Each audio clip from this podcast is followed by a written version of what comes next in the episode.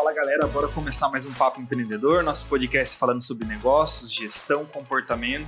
E hoje o tema é marketing e os mestres do marketing aqui na, na nossa mesa para conversar sobre endomarketing como ferramenta de gestão e de sucesso para uma empresa. É, Eber e Jairo, aqui no, no, podcast, como vocês já sabem, né? Segunda vez aqui presente com a gente. Primeiramente, muito obrigado. E aqui quem se apresenta é o convidado, então fiquem à vontade, sejam muito bem-vindos. Porra, sensacional. Obrigado pelo convite, pô, né, meu? Outra estrutura, Estava pô. com saudades. Não, pô, a gente veio na, nos primórdios do seu, Quando do seu projeto. escramato, né? É. Porra, olha isso aqui, cara. O a gente, tá a gente com- nunca foi tão bem tratado Viu? igual hoje, né? Patrocinador oficial, o cara é É, diferenciado, negócio, meu. Sensacional, cara. Obrigado pelo convite aí. Precisando, estamos super, super juntos. Parabéns. A gente gosta muito de ver, cara, a evolução, assim, foi muito rápido o crescimento do seu projeto. A gente sabe o quanto é difícil aí, né, meu? É, a- os backstages da vida. Time Exatamente. maravilhoso aí, parabéns. Meu nome é Jairo, meu sócio Weber. A gente é da 21BRZ, uma agência de marketing, e também de uma empresa de software chamada 21 Live. E nossa agência ela é bem focada em mercado corporativo, indústrias e multinacionais, e tem um braço muito forte dentro do marketing, que vai ser o mote central, mote central. do bate-papo aí. É isso aí, cara. Agradeceu, já, já falou tudo, então, cara, vamos pro bate-papo, né? Antes Vamos pro game. Antes da gente começar a falar sobre o que é endomarketing no geral, Aham. eu queria que vocês contassem um pouquinho né, do projeto Pizza com Marketing. Legal. É, eu acompanho desde a época que vocês gravavam ah, na agência, Aham. que tinha, como que é a frase que tem na, na agência de 100% vocês? execução. 100% execução, que vocês cortavam a pizza lá e, e trocavam ideia com o convidado. Aham. Bora começar a falar co- como começou a ideia, qual foi a ideia do projeto e virou um Show. grande projeto hoje, né? Pô, sensacional. Projeto que a gente tem muito carinho, muito Pô, amor aí. Super. Cara, ele é um projeto que nasce dentro da agência, né? E até o nome, né? O pessoal pergunta, pô, por que pizza com marketing? Porque na, na verdade é natural você tá ali na agência, né? Hoje, por exemplo, sair daqui, volta lá, pede uma pizza, vai rolar um brainstorm, vai rolar uma campanha. Então, muitas vezes isso acontece. Cara, a gente iniciou o projeto para conversar com os nossos clientes, gerar essa proximidade, trazer essa coisa mais próxima, né? A gente estava falando lá em 2019, né? Parece que foi ontem, mas pô, não era não era tradicional. E a ideia do podcast era muito para alavancar esse relacionamento e trazer também os clientes para conversar com a gente, para trocar experiência, né? E o projeto ele começou a ganhar uma proporção a ponto da gente falar assim, cara, acho que a gente vai ter que separar, né? E aí que nome que a gente vai dar? E aí surge o Pizza com Marketing. Né? É, exato. A gente gravou, inclusive a primeira foi com a, com a Amanda do Karma, cansei de ser blogger, e na época ela trabalhava com a gente É. lá, a gente fez meio que um piloto pra valer, já colocou no ar, mas era na raça mesmo, na agência. Raça pura. E a gente começou a fazer com várias pessoas, né, enfim, da cidade e tal. E aí teve a pandemia, a gente fez com o Paulo Betti, né, com o Nossa. ator online. A gente É. mandou uma pizza no Rio de Janeiro e uma garrafa de vinho pra ele. Foi super legal, mas ao mesmo tempo online, tipo, não tinha a pegada que a gente queria. Então, Essa causa- experiência. é, exato, cara, a energia de estar aqui, trocar uma ideia e tal. E aí a gente falou assim, cara, vamos dar uma acalmada, né, por causa da pandemia, vamos voltando aos poucos, assim, que a, a abrir e tal.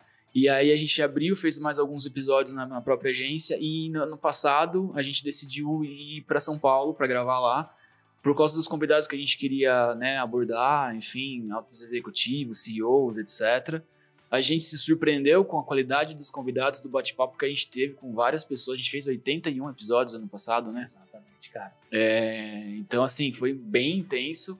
E a gente tá agora na temporada 2023, estamos começando aí também pra... É a temporada 3 2023, É. ó, tá vendo? Show de bola. Cara, a gente já fez 166 episódios, eu acho. E é legal porque às vezes as pessoas respondem lá no, no direct, né? E aí, por que você não faz dois episódios por semana? Ou quando a gente, né, no ano passado deu algumas Aham. falhadas no caminho, né? Ah, Porque isso também isso é empreender, né? É. Todo projeto você começa a Ah. executar e você vai avaliando. Claro, pô. E a galera às vezes não, não sabe desse backstage Ah. mesmo, que dá um trabalho e que é E é um dedicação de tempo, trabalho, né? cara, é um Energia, a gente Ah. tá aqui trocando essa ideia.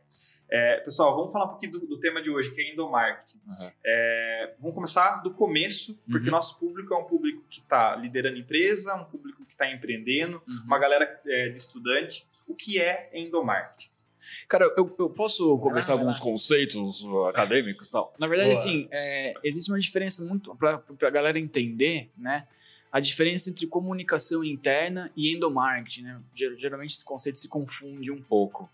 É, vamos falar que o marketing, na teoria, ele tem os quatro P's lá, né? Então, promoção, preço, praça e produto ou serviço, né?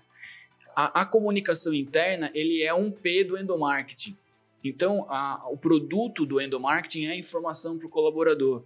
Mas aí você tem que colocar outros elementos ali, como estratégia de marketing mesmo. Então não é só a comunicação, não é só você colocar uma folha de papel sulfite lá, né, com um memorando num, num mural que vai ficar empoeirado. Isso é uma comunicação interna, né? Enfim, você colocar alguma informação, etc. Mas como que você envolve o seu colaborador? Como que você faz com que ele acredite nos valores, que ele tenha os mesmos valores, que ele compre esses valores da empresa, que faça parte disso é, e os benefícios são, cara, variados e muito grandes. Então, a estratégia do marketing é super importante para, enfim, pequenas, médias, grandes empresas, não importa.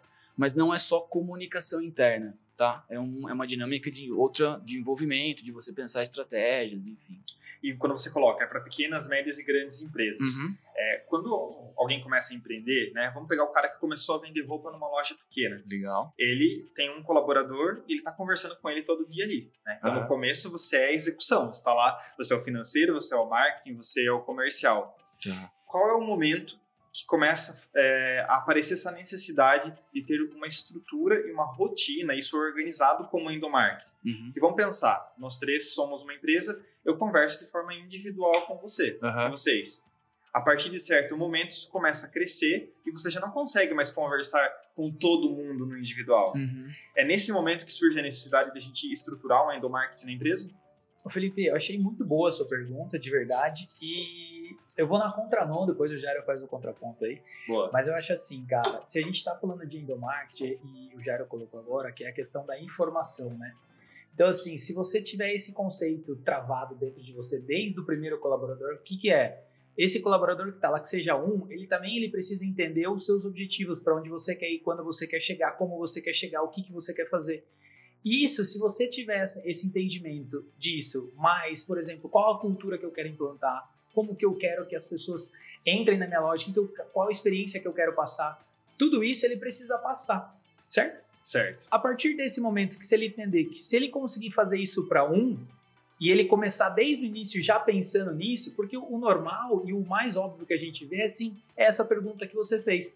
Ah, não, mas eu não preciso, porque eu só tenho um colaborador. Ele só vai pensar lá na frente, quando ele tiver seis, quando ele tiver sete, quando ele não puder mais fazer essa, essa, é, essa conversa individual.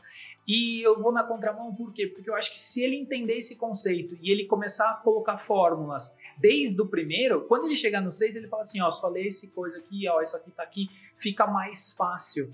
O difícil é você estruturar muitas vezes quando você já tá lá com 10, com 15, e aí você vai, pô, agora eu preciso pensar nisso.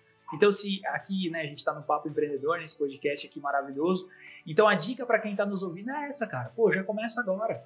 Já começa a fazer, já começa agora a pensar, porque a sua empresa vai crescer porque você é empreendedor, meu. O empreendedor brasileiro vai crescer. E cultura é algo sensacional. Ou você modela, ou ela vai crescer é, de forma exatamente. desordenada sem seu Perfeito, controle. Cara. Então, o endomarketing também é uma forma de é, modelar como que essa árvore chamada cultura vai Exato, crescer. Cara. É, cara, se você tiver um sócio já, ou uma, uma pessoa, um parceiro de trabalho, já tem que ter uma comunicação Exatamente. interna bem feita, porque você com certeza no seu dia a dia na Advice você enfrenta muito isso, de pegar empresários que têm sócios que, meu, cara, os caras têm tudo menos comunicação Exatamente, entre eles, cara. entendeu? Exatamente. E, e aí, a gente vê empresas que elas estão com relação a processos financeiros, é, processos entre aspas, com relação comercial extremamente estruturadas, mas tem uma grande dificuldade de se comunicar. É. Se comunicar internamente. Exatamente. Aí, às vezes comunica para o cliente uma mensagem, mas ela não é a mesma mensagem que está sendo comunica comunicada internamente para sua equipe. Uhum. É, Cara, tirando problemas de saúde, problemas de ordem de desastre natural, o resto são oriundos de,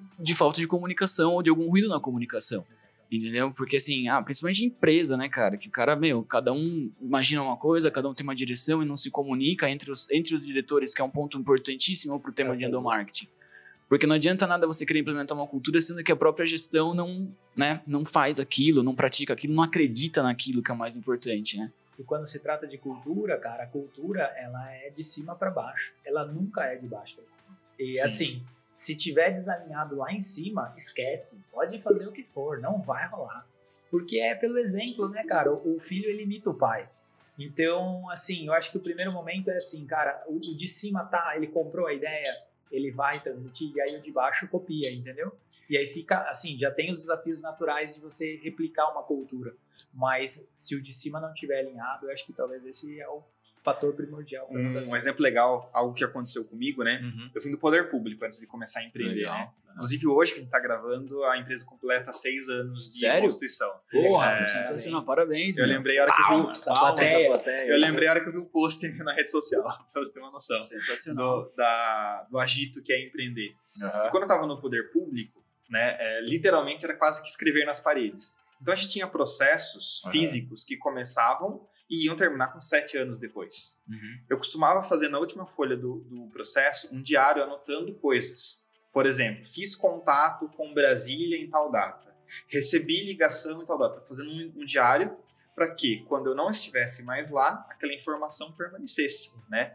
E aí, hoje, claro que com um outro formato, a gente fala muito numa cultura baseada na escrita, para que qualquer um possa Uhum. compreender aquela informação a qualquer momento. Uhum. É, e é engraçado porque quando eu me expresso e eu não coloco algo de forma clara, alguém da equipe fala, Felipe, não entendi, ou não está clara essa informação, porque a gente vai ajustando esse, esse, essas engrenagens, né? É, mas para a gente traduzir um pouquinho mais para o empreendedor, quando vocês colocam quem do marketing, essa comunicação interna, ela é o que é isso? É criar um grupo no WhatsApp? É ter um roteiro de Legal. e-mail? Legal. Quais são os primeiros passos? Cara, o grupo de WhatsApp já começa, já começa a funcionar bem, mas o primeiro passo, eu acredito, cara, que é uma coisa que as pessoas não acreditam muito, é aquela parada da- das declarações institucionais, tipo missão, visão e valores, tá ligado? Tipo, isso tem que estar muito claro na cabeça, ou dos proprietários, dos empreendedores, ou da diretoria, sei lá, do board, enfim.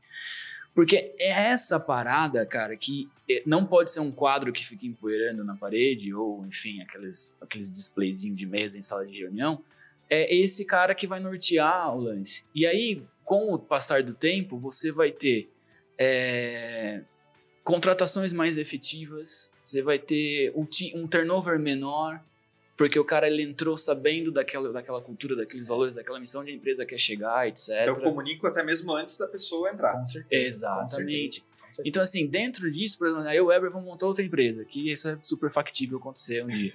É, e vamos começar um projeto novo. Cara, qual que é a nossa parada? Qual que é o valor disso? O que, que a gente acredita? Que é a primeira coisa, né, meu? Onde a gente quer chegar? Beleza, colocou no papel lá, pum, é isso. A primeira entrevista que a gente vai falar, cara, os nossos valores são esses, esses, esses, tal, tal, tal. Vamos, vamos, acredita nisso, acredita. Pô, já é a primeira pergunta, entendeu? E aí a pessoa que entra no projeto, ela, cara, uma- um, um empreendimento é um navio, né, cara? Você entrou lá, você tem que acreditar no capitão onde, onde aquilo tá indo, né? É, então, assim, isso já faz sentido. O que as pessoas elas, elas se perdem, acreditam no empreendedor, porque a gente acha que é tudo muito complexo. Tá? Pô, é um grupo de WhatsApp. Só que o que você vai colocar nesse grupo de WhatsApp? Figurinha e piada? Entendeu? Tipo, o que, que vai rolar lá dentro? Então, assim, pô, você pode colocar coisas legais ali. Meu, galera, vamos usar esse grupo de WhatsApp para todo mundo ficar na mesma página em termos de informação, que é uma estratégia de comunicação interna só, né?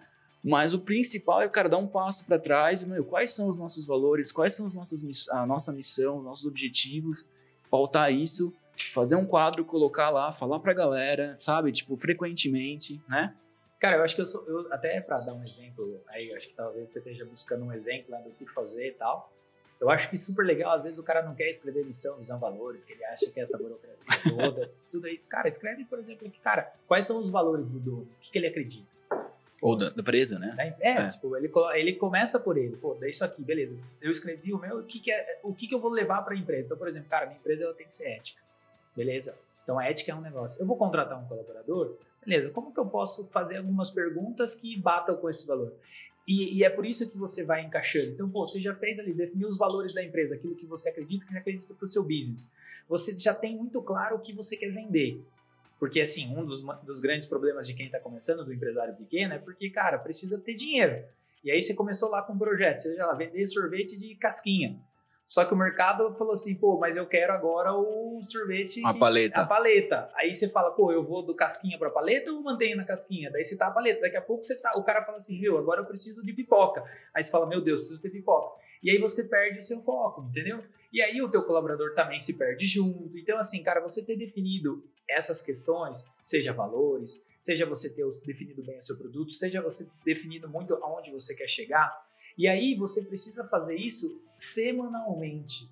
Não adianta que nem o Jairo comentou, pô, foi lá colocou pra, o coisa ou fez o grupo no WhatsApp.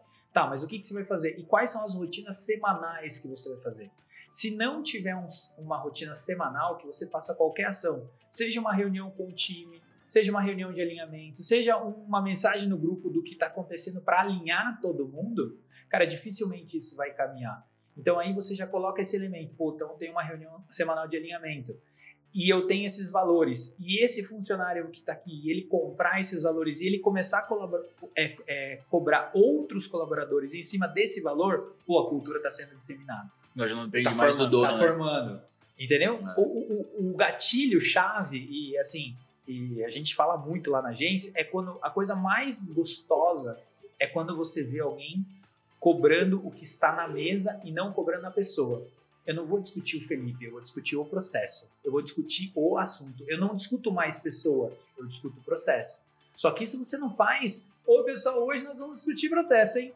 E, a, e isso tem que ser diariamente. Então, quando você vê um colaborador falando para outro assim, ó, cara, eu acho que o nosso processo está errado, vamos rever, vamos subir isso para o diretor, vamos levar isso para o coordenador, e aí leva, ó, não é ele, não sou eu, é o processo. Vamos revisar? Pô, arrepia, cara. E tem que ter esse mindset do gestor, do sócio, Sim. de que o processo, ele não está pronto, né? Eu tenho essa crença. Ele é um organismo vivo, Que cara. nenhum processo está é. definitivamente pronto. Né? Eu estou entrando numa vibe de estudar inteligência artificial para melhorar nossos processos e eu tô, tô pirando, porque tô vendo é, possibilidades de otimizar processos uhum. que eu já achei que estavam bons, né? Uhum. Então, é, pegando esse gancho, Heber, eu vou lá e taco na parede a missão, visão e valores. Mas se eu não tiver esse ritual de conversar com o time, de falar sobre isso, vai ficar só na parede é, e ah, vai ter outra cultura ali rodando no dia a dia. É, roda porque fica cultura. muito e roda outra cultura, exatamente, é. fica muito distante daí, né, cara, é. da realidade da galera. A gente estava batendo um papo, cara, só para enriquecer cada vez mais esse podcast aqui, com o Concert. E aí você pode retomar essa. essa eu, eu, talvez se eu esquecer, você me ajuda aí já. Uhum. E aí ele estava falando que dentro de uma empresa familiar, tipo, até ele estava dando o exemplo do, do, vendedor de carro, se eu não me engano, e ele falou que o dono, muitas vezes, ele tinha medo de mandar embora o seu principal vendedor, porque ele achava que tudo da empresa dele estava rodando no principal vendedor. Então a cultura que estava sendo, não estava sendo do dono, estava sendo em volta do principal vendedor, porque ele tinha medo de mandar o vendedor embora e perder. Era, era, era de, de carro mesmo? Era de carro. É. Você entendeu? Então o cara, ele cresceu a empresa dele, a empresa dele estava legal, estava vendendo e tal, e aí, pô, mas aquele vendedor, ele vende muito. Só que a cultura, aí eu tenho que mexer na cultura para agradar aquele cara, então eu acabo perdendo a essência da empresa, entendeu? porque eu tô muito na mão do cara. Sacou essa, essa, essa questão? E só pra gente colocar né, a nossa audiência também na mesma página, né? O que é cultura? É, na minha visão e na visão de várias pessoas, né, do mercado no geral, aquilo que acontece quando nós, sócios, diretores, não estamos vendo. Uhum. É mais ou menos isso, certo? É um conjunto de valores, de comportamentos, né? Que é. Você é um contador, né? Tem Sim. a entidade contábil que é o CNPJ, uma entidade, uma empresa, né, Sim. cara? Enfim, ela às vezes ela, ela representa os donos, mas ela cria um, um corpo próprio e tem que criar mesmo. Tipo, a 21BRZ é a soma minha, do Weber, do Apollo, que é o nosso outro sócio, e ela toma uma, um corpo próprio. Só para dar uma, mais uma informação que é completamente inútil, mas o, o Mick Jagger e o, e o Kate Richards, do Rolling Stones, eles ficaram, cara, anos sem se falar. Sem noção do que é isso, os principais compositores de uma das maiores bandas de rock and roll de todos os tempos, eles não se falavam, mas eles entendiam que Rolling Stones era muito maior do que os dois e que as pessoas amavam aquela banda, que eles precisavam fazer shows no mundo inteiro, porque fazia parte da história das pessoas. Isso é, entre aspas, né, um exemplo para entender o que é uma empresa. Então, assim, esse conjunto de valores, de comportamentos que você imprime nessa entidade, vira essa empresa. E aí, se o sócio tá ou não tá, ele, o negócio tem que, né, é, um exemplo que aconteceu uma vez na 21, cara, já vai falar do 21BRZ bastante aqui, porque, né, somos é porta-vozes aí. É, um dos nossos colaboradores foi super bem vestido, assim. Falei, porra, meu, né? Deu um tapa aí e tal. Pô, aqui é 21 BRZ, meu. Sabe, cara? Não, nunca a gente exigiu, né? Vá fazer, sabe? Mas é, já, já é um começo disso, entendeu? De uma, de uma. Pô, a gente atende grandes empresas, a gente tá no game, a gente é 100% de execução, tamo pra cima tal. Pô, vou me vestir bem, meu, entendeu? Então, assim, ninguém falou pro cara isso. E ele colocou essa, essa questão. Então, um exemplozinho aí ilustrativo, só pra. Legal eu costumo dizer que né, no momento que a gente está hoje com a Advice, por exemplo, existem coisas que eu acredito enquanto Felipe uhum. e existem coisas que a Advice acredita.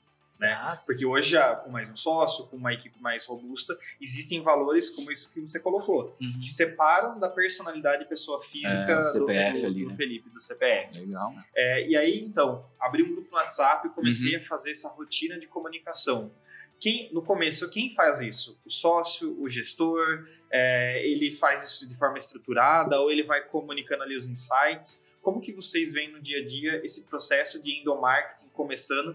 Que às vezes a pessoa nem está chamando de endomarketing, mas ele está ocorrendo. Eu acho que volta muito naquele, naquele início do papo que eu falei, sabe? Tipo, se ele entender isso, ele já vai criar tudo estruturado. E quanto mais cedo ele replicar isso e ele, por exemplo, criar um procedimento, por exemplo, cara, a gente tem uma reunião segunda-feira às nove da manhã. Então, às nove da manhã ele tem que fazer essa reunião. Ele não pode deixar um- uma semana de fazer. Ele tem que fazer essa reunião. Aí Ritual. vem o ritual. E aí entra, o que, que vai ter nessa reunião? O que, que vai falar? Como que eu trago as pessoas também para dar voz para ela, para que essa reunião também faça sentido? Senão ele lá abre, lá fica falando de, de coisa e ninguém está prestando atenção. Então, como que eu também faço esse. Eu engajo o meu time para que essa reunião também seja produtiva? Eu vou falar de processo, eu vou dar uma notícia da semana. Por exemplo, cara, quando a gente era lá, lá atrás, se a gente voltar no tempo, a gente fazia bilhetes de, de, de motivacionais mesmo assim para tipo implantar uma cultura tipo meu você chegou no seu trabalho e tal uma aqui é um ambiente legal gostoso. Então a gente colocava todo dia cara. Então, durante um ano a gente fez esse bilhetinho. E, cara isso é cultura entendeu? Eu tô, eu tô passando a cultura. É um ritual dentro do objetivo é uma empresa alegre viva e eu tô imprimindo isso diariamente. E qual é o desafio de fazer esses rituais com um método de trabalho híbrido ou home office? o híbrido e o home office eles exigem mais que É. você faça isso, né? É, Porque esse que é o grande lance. O do marketing ele era o ele era o patinho feio da comunicação do marketing, entendeu? Ninguém tava nem aí. Eu trabalhei com mar, com endomarketing mil anos em uma grande empresa tal e cara, endomarketing não tava na pauta das grandes reuniões, entendeu? Só que daí com, com o modelo híbrido e com o home office, cara, ele ganha um protagonismo muito grande, porque cara, como que você Precisa vai dele. exatamente, como que você vai transmitir valor, como você vai transmitir cultura com um cara que tá lá em Maceió, meu, trabalhando, tipo, pra sua empresa, entendeu? Tipo, o cara não tá respirando isso aqui, tá ligado? Sa- sa- Sacou? Então, aí ele ganha um protagonismo. E nesse, nesse sentido, qu- quais rituais dá pra fazer? Cara, uma chamada uma vez por semana, né? Um call com câmera aberta, alguma dinâmica com os caras, enfim, uma série de, de ferramentas que dá pra usar pra você fazer com que esse cara se sinta parte disso. E compre os valores dele, né? Da empresa, enfim. Nós, nós na Device temos uma jornada híbrida. Então, já antes da pandemia, ninguém fazia 100% presencial. Hum. Nós, nós temos um ritual que é nosso All Hands, que acontece na última sexta-feira do mês, onde nós não damos bronca, nós não falamos sobre algum, alguma dificuldade ou questões técnicas. Nós falamos sobre para onde nós estamos indo. Então, toda sexta, última sexta-feira do mês é sagrado, que é, eu e o Lucas, que são sócios, não marcamos mais nada na agenda, e é uma reunião sagrada para todos nós. Show. É, e aí eu tenho pensado e no momento em que essa reunião precisará ser híbrida. Né? Eu, eu coloquei essa questão, uma, uma dúvida, Felipe, né?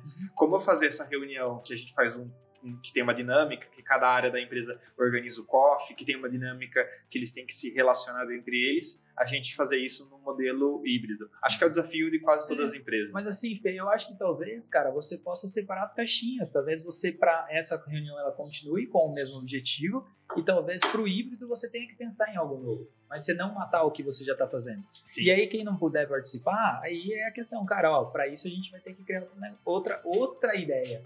Então, assim, até que, por exemplo, você balize, pô, será que tá, tá fazendo sentido eu manter as duas ideias?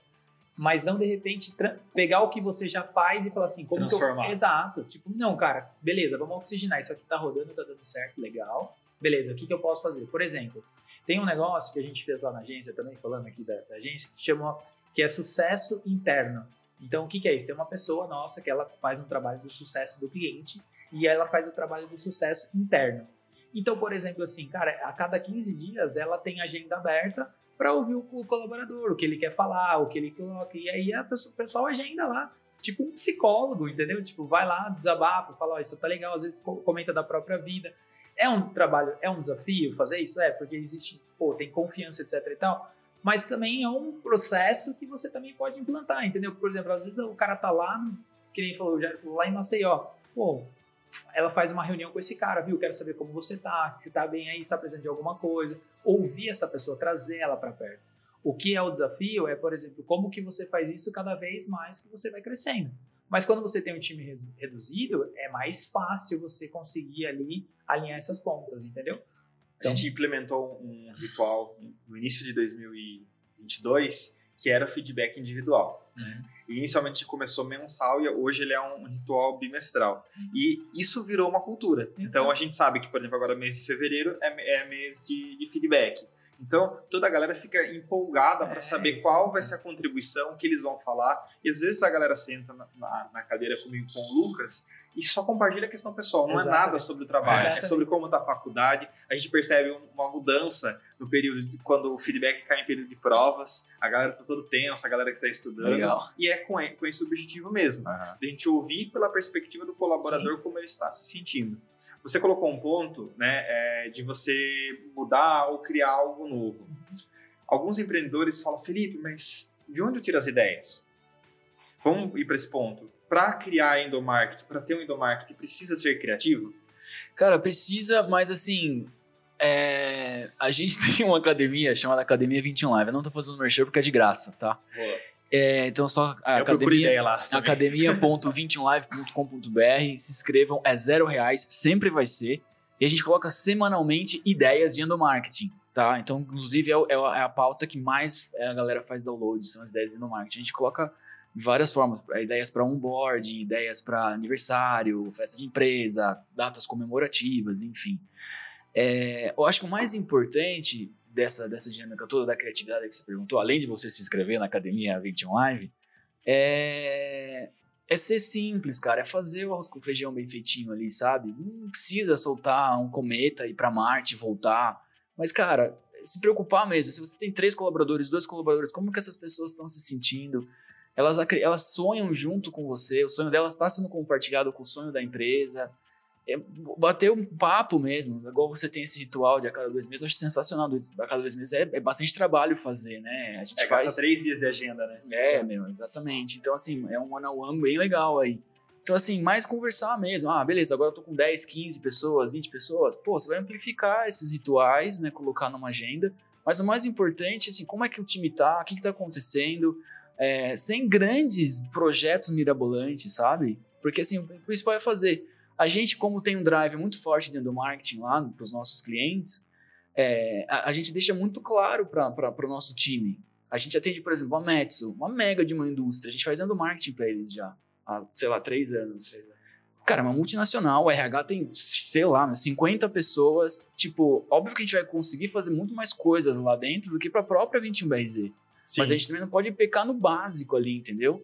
Então, adequar o tamanho, a proporção da empresa, etc, sabe? Quando a gente fala de básico, seria essa rotina, pelo menos semanal, de se comunicar Exato, com sim. o cliente, com, com o colaborador. Isso. O que mais a gente poderia colocar na mesa como o básico para qualquer empreendedor dar os primeiros passos para endomarketing? Ó, oh, ótimo. Pode ser num grupinho de WhatsApp ou por, um, por e-mail, enfim. A gente gosta muito de um reporte semanal. O que, que, é isso? Ah, um report. Não, cara, bullet point, o que está acontecendo, as principais questões que estão envolvendo a empresa ali. E se você quiser formatar no WhatsApp mesmo, colocar uns emojizinhos ali e tal, um formatinho legal. Cara, ó, essa semana ou semana passada aconteceu isso, isso, aquilo, tal, tal, tal. Coisas que fazem parte da vida do colaborador ali.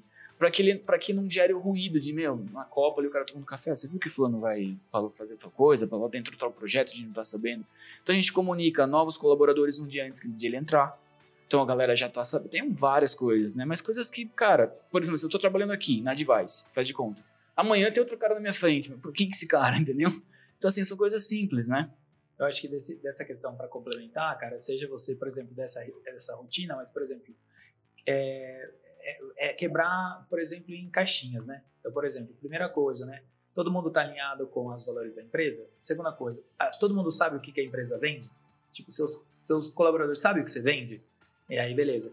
Quando for entrar um colaborador novo, está acontecendo? Quando tiver alguma coisa de cliente que é legal comunicar, seja uma entrada de cliente novo, seja de repente algum acontecimento, algum projeto legal que conseguiu realizar com o cliente, a gente tem lá o mural do elogio virtual, que é o mural do elogio virtual que tipo quando um cliente dá um feedback positivo, a gente tem o mural do elogio que é tipo puxada de orelha, que é tipo quando também o cliente também dá um, um feedback negativo, às vezes o cara fala, pô, não ficou legal, porque a gente trabalha com arte, né? Então é meio que natural. É, elogiar e a coisa, elas, elas andam ali, né? É subjetivo, é, né? É, exatamente, só que ela tá ali. Então, pô, o caminho. Então, a gente tem várias coisas que você pode fazer para comunicar isso aí. E aí você vai utilizar desses canais. O que você precisa falar em reunião, você fala, o que você precisa informar por grupo, você fala. Então, acho que assim, o mais importante de tudo é a gente pensar, pô, todas as informações elas estão chegando e tá todo mundo alinhado, porque o ruído é o que é o que desgasta. O ruído e assim, as pessoas elas têm, elas tendem a mirabolar aquilo que não é. E às vezes muita mensagem você não pode escrever, muitas mensagens você tem que falar. Porque o escrito é a interpretação de quem está na outra ponta. Talvez quem está escutando esse podcast e o cara tá lá ansioso, talvez ele fique mais ansioso. O cara que às vezes brigou com a esposa, o namorado, sei lá, ele vai escutar de uma outra forma, porque é o sentimento da pessoa. Então, eu acho que esse também é um ponto que deve ser ponderado. Isso aqui eu vou comunicar em reunião, ou isso aqui eu vou, de repente, dar um, dar um feedback e você vai balizando. E às vezes na reunião você tem que falar. Então, por exemplo, uma reunião de que você vai começar a semana. Não pode começar uma reunião de segunda-feira 9 horas da manhã, descendo o cacete, cacete né? em todo mundo. Não dá, né, velho? Então você vai entrar com uma mensagem positiva, depois você vai falar dos principais acontecimentos, depois você vai falar assim, cara, ó, galera, essa semana foi super legal, a gente teve um feedback positivo, ó, o tal cliente falou tal coisa, ponto importante para melhoria, então fica o recado para todo mundo porque a gente é um time. E aí, cara, você vai usando dos elementos para que você reforce as palavras que você quer que dentro da sua empresa circule. Você mesmo falou. Se você trata todo mundo como um time, o que, que você quer quando alguém, quando você está fora da empresa? Que alguém fale, pô, a gente é um time. Sim. Você não quer que alguém fale, a gente é uma família. Porque para você a família não faz sentido. Então você precisa fazer reforçar o tempo inteiro as palavras que fazem sentido para você. Então isso você vai reforçando semanalmente, você vai reforçando na sua comunicação, até que isso vai entrando dentro das pessoas. Então não é tão milagroso. E às vezes a galera quer fazer algo tipo assim, ah, é, não sei se já aconteceu com você, de você trocar ideia, mas muitas empresas, pô, preciso chamar um cara para vir aqui e dar um up no meu time. Ele não vai resolver seus problemas. Vai resolver por 15 minutos ali só. Vai dar uma vai. adrenalina na galera, umas dopamina no sangue e depois vai voltar tudo Boa, normal. né? No dia seguinte, você que vai Ah. falar. Exatamente. Então, cara, acho que são vários fatores ali, entendeu? Mas são elementinhos que você vai colocando nesse. É. Cara, tem um conceito legal também pra galera que já tá com um time um pouquinho mais. um pouquinho maior aí. Sei lá, umas, sei lá, 5, 6, 7 pessoas, 15, né? A partir de umas 10, acho que já dá pra dar uma brincada nisso. Que é você mapear o seu time em três grandes pilares, três grandes caixas. Uma são os engajados, sacou? Outra, os não engajados, que é a galera que meu tanto faz. E outra, os negativamente não engajados, que é o cara que vai falar mal o tempo inteiro. E aí, se você tem 10, 12 pessoas, enfim, né, a partir de um volume de pessoas, de colaboradores do seu time, cara, chame cada um deles, desses pilares. Você pode fazer randômico, chamar né, frequentemente cada um deles, enfim. Mas esse negativamente não engajado, ele é muito importante para a parada. Isso a gente já sentiu na pele várias vezes, inclusive em clientes. E aí a estratégia, de fato, é fazer assim, cara, como que eu transformo os não engajados, que é o- é o cara que tá tanto faz, para engajar, e como que eu transformo o cara não engajado, negativamente não engajado, para um cara neutro, tipo, meu, que já tá entendendo mais. E aí, geralmente, quando esse cara é negativamente não engajado, tá claro a parada aí, meu? claro, Tá. perfeito. É? Você tá anotando alguns insights já. Quando o cara é negativamente não engajado, ele geralmente é assim porque ele não entende o, o backstage de algumas decisões que a empresa tem que tomar. Exatamente. Então ele pega a ponta do iceberg. E aí você chama esse cara pra trocar uma ideia, você sabe quem ele é. Porque assim, pessoal, sabe quem Todo é. mundo sabe. Todo mundo sabe, enfim, né? Se Inclusive, você não não sabe, de- se você não sabe, você é esse cara. É. é, É, não exatamente. precisa de uma, uma fórmula mágica para achar esse, esse, esse, esse público aqui, né? Eu acho que até o pessoal que tá engajado e não tá tão engajado, você pode até se confundir, mas aquele que, que é que tá totalmente desengajado, ele tá nítido para um gestor. Né? Exatamente, cara. Então, assim, e aí você chama essa pessoa pra trocar uma ideia, meu, e, e começa a não justificar, mas explicar alguns movimentos que a empresa teve que fazer e questionar, pedir a opinião, a opinião dele, dele mesmo, assim, cara, o que, que você faria nesse lugar? Tipo, e aí o cara falou assim, puta, eu não tinha esse ponto de vista, eu não tava do outro lado do balcão e tal. Ele nem tem que estar, às vezes, porque tava fazendo uma função dele, etc, né? Mas quando ele amplifica a visão dele, ele fala assim, putz, realmente, acho que no seu lugar eu tomaria essa decisão mesmo, tal, tal, tal. E aí você vai conseguindo passar esse cara para um outro quadrante de, meu, beleza, agora eu tô neutro e muitas vezes, pô, agora eu tô engajado, eu tô entendendo o porquê das questões, né? Por que, que vocês tomam essa decisão? Por que, que a empresa tomou essa decisão? Então, esses três, essas três caixas, é muito legal você fazer esse mapeamento. A partir de uns 5, 6 colaboradores, você já consegue fazer, enfim, 10, tem que ter um volume legal. Porque daí você fala assim, pô, esse cara aqui, né, vai disseminar, vai extrapolar, que é o super engajado, e assim por diante, cara. Seria a mesma lógica do NPS, onde eu pego É, os, promotor. os detratores, a ideia é Isso. transformar em, em É. neutro ou em promotor e os neutros subir para promotor. É, Seria a mesma lógica. Exatamente. E aí é legal você fazer alguma. Um problema que as empresas enfrentam, né, cara, é a fofoca, né?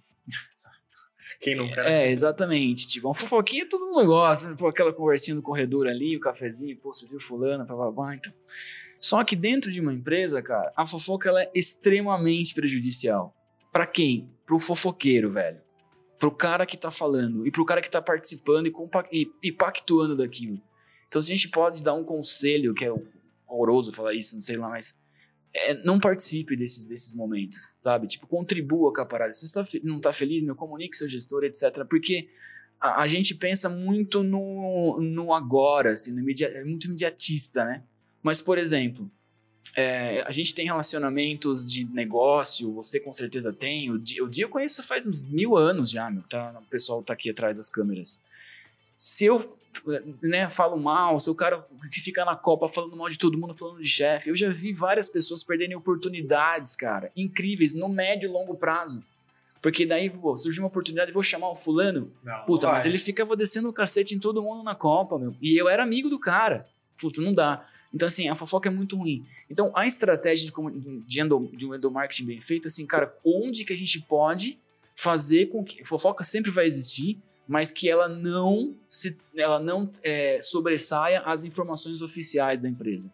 E o risco muito grande é quando tem os líderes ou o gestor contribui para esse processo. Aí, cara, Aí complicou. aí Aí complicou. ferrou, né? Aí já era.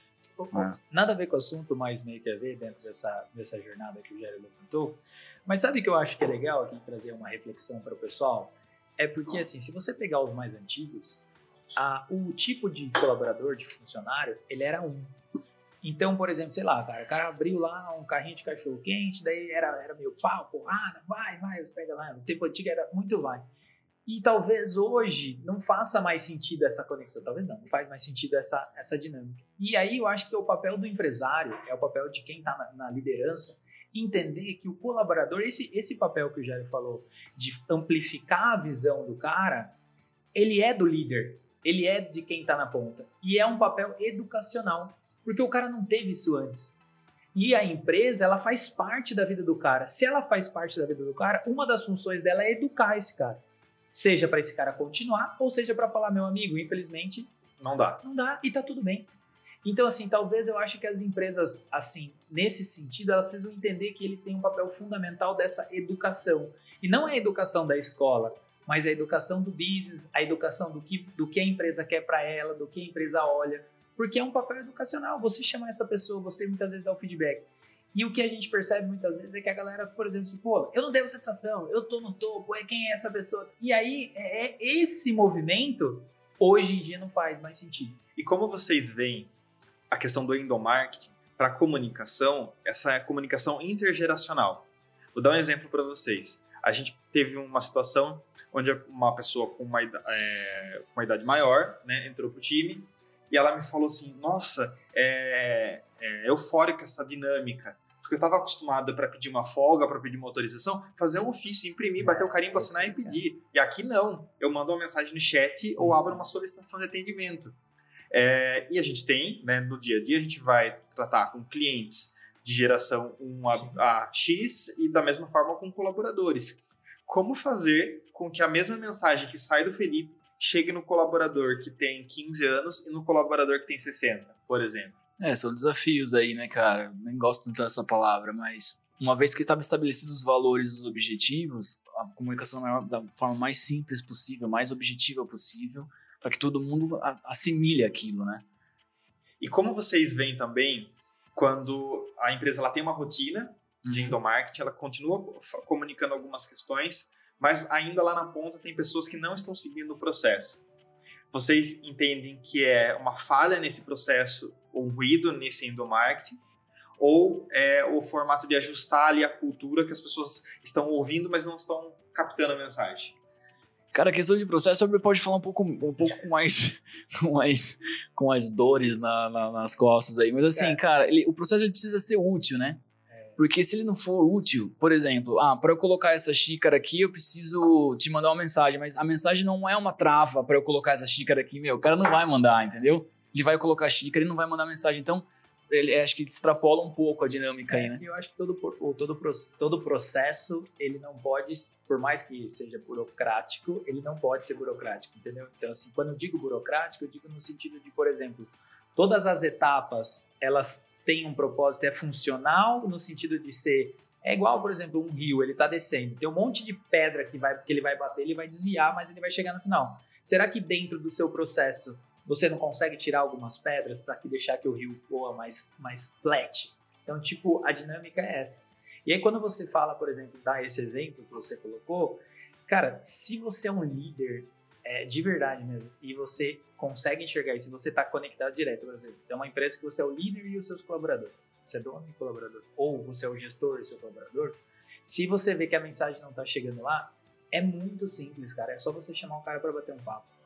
O que não pode é, por exemplo, assim, é a, um relacionamento, eu gosto muito de dar esse exemplo, um relacionamento, ele não termina porque eu derrubei uma xícara aqui, quebrou. Um relacionamento, ele termina todo dia quando algo mal resolvido não foi resolvido. É isso. Então, por exemplo, cada vez, se você identificou e, e, e você sentiu que ali tem um feeling, chama esse cara para conversar.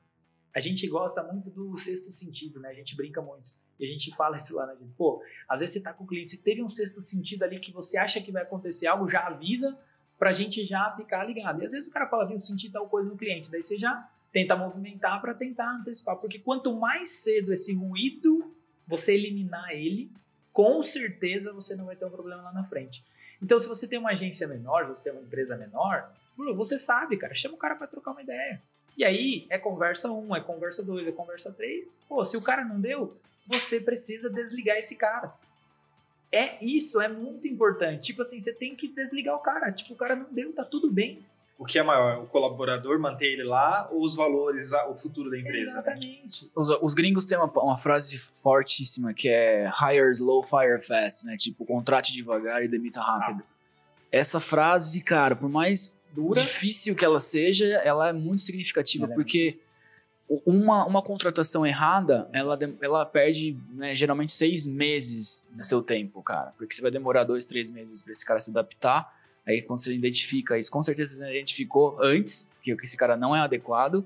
E aí você vai ter que abrir uma nova vaga para hire slow, para contratar devagar. Hum. E aí já foi meio ano, cara. Exatamente. E eu, eu, eu, dou risada porque ah, se a gente senta numa mesa, qual é a dor de todo mundo? Contratação. É, contratação, recrutamento e seleção, é. turnover, né? Então, acho que tá a dor que tá, a ferida que tá aberta em todos os empreendedores hoje, né? Acho é. que, que isso é uma realidade. É, e pessoal, como que eu vamos lá, né? Eu peguei, é, tive um insight, quero começar uma rotina de, de endomarketing. Como que eu organizo isso? Qual é a dica para organizar esse processo? Vou utilizar um Google Agenda, vou pegar, vou colocar um alarme para fazer toda segunda-feira meu, meu, minha mensagem lá no grupo do WhatsApp. O que, que vocês dão de dica para quem está começando a organizar? Ou ele vai precisar criar um, um mapa mental, contratar um software? É, qual é o caminho? Cara, o caminho é ter um dono, um pai desse projeto, primeira coisa. Quem que Boa. vai tocar isso? Porque, né, cachorro com dois é, donos morre de fome, né? O ditado é um dos mais... Aliás, se é um ditado é porque alguma coisa tem de verdade nisso. Então tem um responsável por aquilo, né? Quem que vai ser o pai do marketing na parada? Ou o pai da comunicação interna no começo, né? Já que você não vai fazer marketing extremamente elaborado.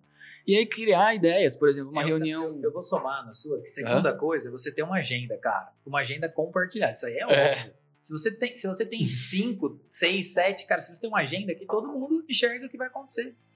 Cara, tu... essa, essa, é. essa é a coisa mais óbvia. É muito óbvio, né? Mas... É, não, mas é muito óbvio e eu já li duas vezes óbvio precisa ser dito. Sim, sim. E eu às vezes esqueço, né? Mas a gente atende diariamente médicos que estão fazendo agenda no papel e que se o secretário, é, a secretária precisa saber, não consegue localizar ele. Exatamente. Então é óbvio. Quanto é. custa o Google Agenda? Então, por exemplo, é, é só para somar no Jairo. O Jairo falou: ah, vai ter um pai, beleza, esse pai tá lá, pô, tá todo mundo lá, pessoal, vai, vai ter agenda, vai ter tudo que vocês precisarem saber, abre a agenda. Não tá na agenda? Aí, beleza, aí você fala com o seu gestor, fala com o seu líder, fala com o dono da empresa, pô, ó, tal coisa vai acontecer. Por exemplo, cara, feriado. Feriado é um problema em todas as empresas. Vai trabalhar, vai trabalhar. Ponte, né? Dá pra focar, dá pra trocar. Aquela zona. Cara, gente, a gente já colocou todos os feriados, tá lá na agenda. O que tiver, é a gente vai seguir aquilo lá. É. Aí o cara começou a bibi, bibi, bibi, olha a agenda. Aí outro começou a bibi, bibi, bibi, olha a agenda. Cara, daqui a pouco ninguém tá, todo mundo tá olhando a agenda. E Eu- ele já sabe. Eu tenho uma premissa que Uhum. toda a minha vida está na agenda. Legal. Toda a minha vida. Do exame médico ao treino, a um compromisso pessoal. E aí eh, a gente estava numa reunião hoje e a gente discutiu justamente sobre isso. Então, por exemplo, se eu estou na minha sala e o Lucas, que é meu sócio, alguém perguntou, Felipe está aqui no escritório, é automático do Lucas falar, vê a agenda. Aham. Porque a agenda vai estar marcando se o Felipe está em uma reunião ou não, se a reunião é presencial, se a reunião é online, então vai estar lá a informação, né? É, acho que é muito disso. A Exato. gente poupa pontos Exato. de contato, é, poupa você ficar avisando ou perguntando, É. acho que facilita como um todo. A pró- o próprio Google Agenda pode ser uma ferramenta também de endomarketing Sim. com o resto do time, né? Exatamente, com certeza, cara. É, cara, é super. Cara, que é super básico, né? Mas é, pra não gerar ruído. Pô, o cara tá, não tá, é zero reais, etc. Mas você per- perguntou de uma rotina, né? Pô, uma reunião uma vez por semana. Já coloca no papel. Um resuminho do que rolou na semana. Tipo, né? Ações com cliente, etc. Pode ser no WhatsApp, pode ser por e-mail, pode ser nessa própria reunião. Legal. Calendário de aniversário da galera, pra todo mundo saber. Pô, legal. É, a cada, sei lá, dois meses, três meses, uma reunião com todo mundo, se possível presencial. Coloca um nome nessa reunião. Reunião de alinhamento, tá, tá, tá. Reunião, vamos pra cima. Reunião, Weber é legal. Reunião, Jairo, tá, tá, tá. Sei eu lá, gosto disso, eu gosto de dar nome para as coisas. Exato, que porque daí cria um materializa, corpo, né? é, cria um corpo, né? Então, que se, mais? Se você tá grande, se a sua empresa já tem um corpo de, por exemplo, cara, você precisa disseminar treinamento, então, por exemplo, vai fazer um treinamento a cada 15 dias ou, ou uma vez por mês, pô, já dá um nome, pô, eu tenho 21 talks, ó, essa semana tem 21 talks, beleza, vamos lá. O que, que vai rolar? É um bate-papo pra galera colocar, oxigenar. Ah, precisa ter. Então, assim, você vai colocando esses elementos e sempre colocando dono. Esse que é o muito importante. Porque, por exemplo, ah, eu quero ter o papo do empreendedor. Mas quem que vai tocar o papo do empreendedor? Pô, se não tiver alguém, esse projeto ele vai, ele vai acontecer uma vez e morrer no segundo dia. Boa. Exatamente. Então, assim, colocar essas informações, né, cara? Esse- essa, essa, você falou de rituais, eu gosto bastante- dessa palavra. Esses rituais, sei lá, 5, 6, 6, 7, 8, 10. Ah, vou contratar uma pessoa, ela entrou, o processo de onboard, né? Exato. do- da integração, para não falar onboarding, tipo, cara, como é que vai ser essa integração? Que informações esse cara precisa ter no primeiro dia? Porque é um dos momentos mais importantes da história da vida do cara, é o primeiro dia de trabalho dele naquela empresa. Eu não esqueço dos primeiros dias de trabalho nas empresas que eu trabalhei. Alguns foram extremamente positivos, outros não. Outros eu entrei para melhorar esse processo. Então, pô, legal, tem muita oportunidade aqui para eu fazer. É... Eu acho que até o lance de você comunicar que um funcionário vai estar É. sendo demitido, foi demitido, entendeu? Tipo, você colocar lá, pessoal, tal, tal, tal, não faz mais parte. As pessoas às vezes têm medo de comunicar isso. Cara, não faz mais parte, tal, não precisa justificar, É mas precisa super- informar. É, é muito importante, inclusive, Entendeu? né, cara? Você precisa informar, tipo, ó, o Joãozinho não faz mais parte, a gente deseja todo o sucesso do mundo, tal, tal, tal, tal, tal, tal. Beleza, beleza, beleza, e sucesso, tem que informar. É. Depois que você conversou com o cara, falou com o cara, você tem que avisar todo mundo. É, é é assim, você avisou, você avisou o Joãozinho aqui, é logo em seguida avisar todo mundo. É. Não dá pra, não dá pro Joãozinho sair da sala e ele avisar. Sim. Tem que ser tipo, pá. Vocês colocaram uma, uma questão né, da, é, do ritual, a gente tem falado sobre isso. Eu gosto muito de uma reflexão que o cara acha que ele vai começar a empreender, Uhum. que ele, ele vai naquela visão. Eu não tenho chefe e não tenho é, horário. Aham. né? A gente sabe que o skin the game é outra, outra questão. É né? outro jogo. É, então você tem horário. Você tem horário, pode não ter horário para começar, mas não, também não tem horário para terminar. Tá. E você tem vários chefes que são seus clientes. É, eu vejo alguns empreendedores, a galera que está começando a empreender, não quer ter rotina.